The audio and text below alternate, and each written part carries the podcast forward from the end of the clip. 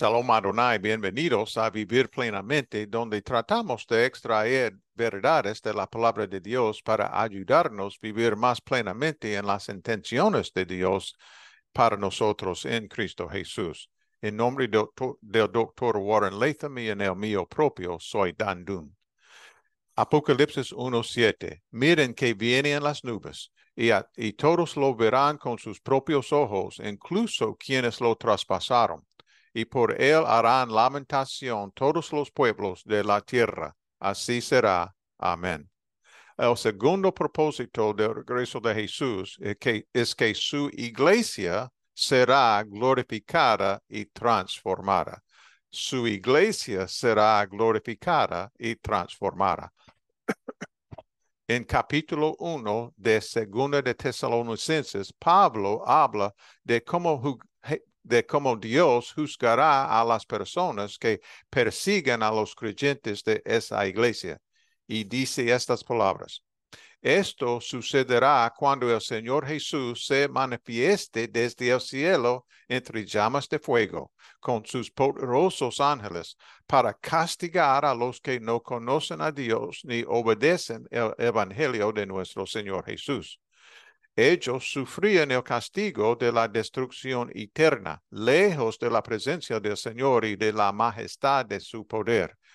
El día en que venga para ser glorificado por medio de sus santos y admirado por todos los que hayan creído, entre los cuales están ustedes porque creyeron el testimonio que les dimos.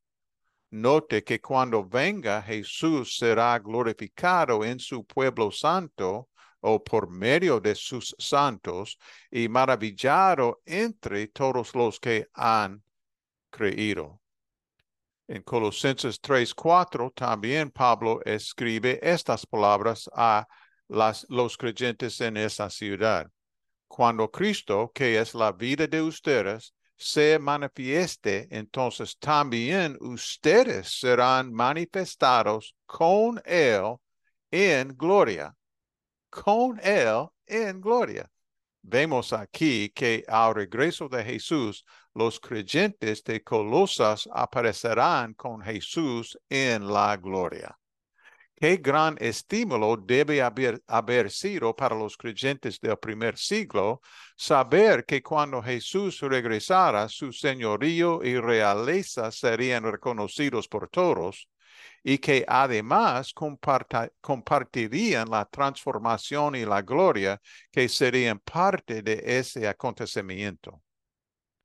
Al regreso de Cristo, su iglesia participará de su gloria y experimentará una transformación especial. Tenemos que esperar a que llegue ese momento para experimentar una vida transformada o podemos ser transformados hoy al menos de al menos de manera provisional. Nos cambia seguir plenamente a Jesús. Marca nuestra fe cristiana una diferencia en nuestra forma de vivir. Si no es así, ¿por qué no? Miren que viene en las nubes. Oremos, por favor. Jesús, cuando regreses, espero ser parte de, tu novia glorificada y transformada. Sin embargo, también me gustaría experimentar una vida transformada aquí y ahora a través del poder de tu espíritu. Por favor, ayúdame a rendirme más plenamente a ti para que esta obra transformadora pueda tener lugar. En tu nombre te lo ruego. Amén. Que tú viva plenamente en Jesús hoy y que Él viva plenamente en ti. Shalom Adonai.